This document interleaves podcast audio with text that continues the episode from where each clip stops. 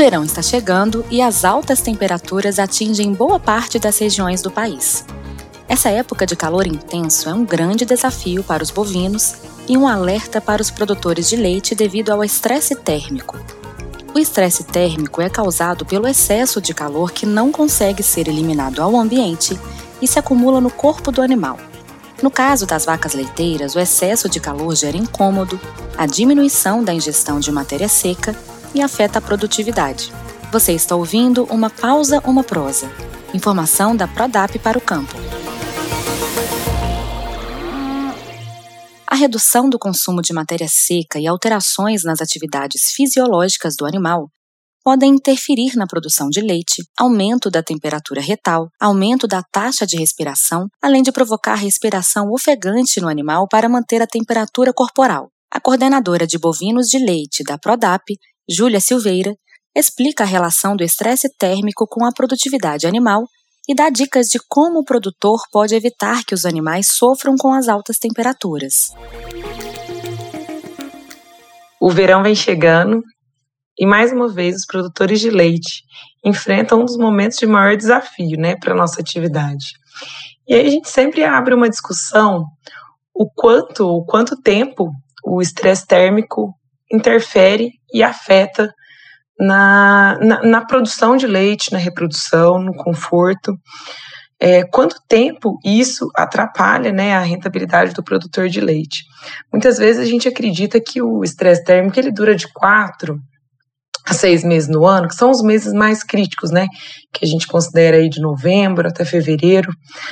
Mas uma pergunta que a gente sempre faz é em quais regiões? Se a gente for pensar no nosso Brasil, a gente, muitas das regiões, a gente pode considerar que o estresse térmico é durante 12 meses no ano, né? Porque a gente enfrenta temperaturas é, bem altas, ou melhor, quando a gente for correlacionar o THI, né, que é o índice de temperatura e umidade, que é onde a gente mede se as vacas realmente estão em estresse térmico ou não, a gente vai enfrentar THI acima de 72 em grande, em grande parte do ano. Né? Hoje a gente já considera 68 como um índice de que afeta né, a produção dos animais. E aí, quando a gente pega esses índices, o quanto afeta durante o ano, a gente vê que resfriar a vaca não é um benefício somente para conforto animal, né? É, mas sim a possibilidade de melhoria em vários aspectos da produção de leite como um todo. O conforto é o primeiro aspecto que a gente vai olhar de benefício para as vacas.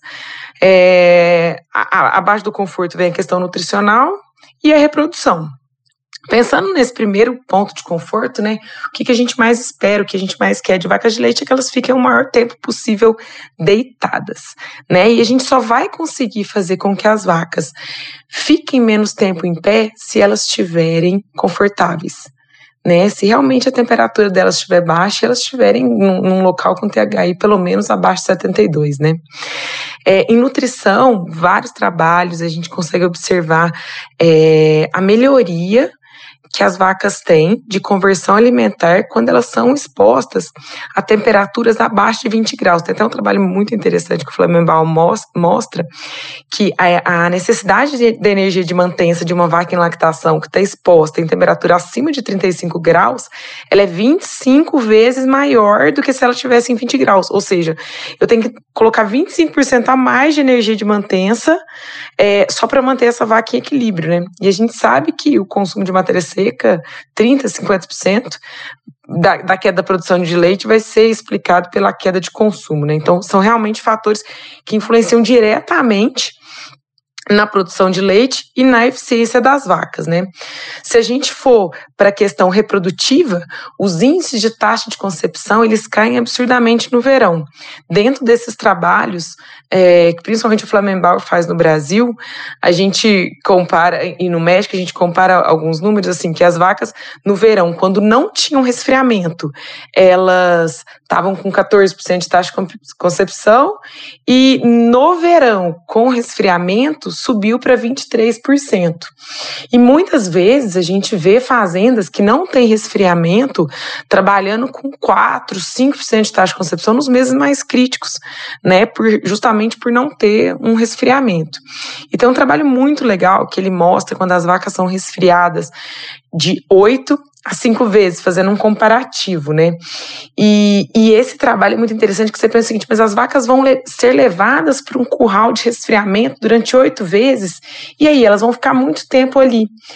Mas o mais interessante é que esse trabalho mostra que, mesmo elas ficando oito vezes, sendo que cada vez que elas vão ser resfriadas, elas ficam 45 minutos, as vacas ficaram 10% do tempo a mais deitadas.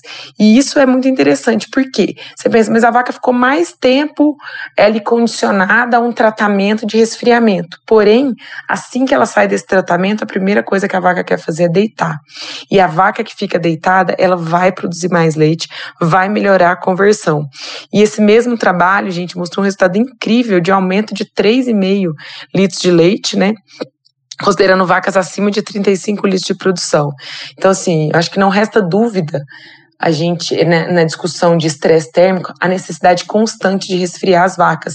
E não é resfriar duas vezes ao dia só no curral de espera, é a gente ter realmente um centro de manejo onde a gente possa levar a, a, as vacas acima de cinco vezes por dia para que a gente consiga uma eficiência de, de queda de temperatura.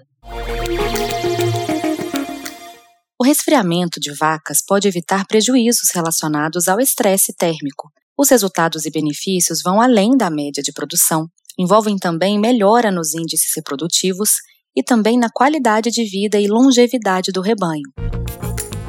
Se você quer saber mais sobre temas como produtividade, nutrição, tecnologia, gestão e sustentabilidade na pecuária, continue acompanhando Uma Pausa, Uma Prosa. Informação da Prodap para o campo. Ou entre em contato com um de nossos especialistas pelo site prodap.com.br. Aproveite para seguir o canal e até o próximo episódio.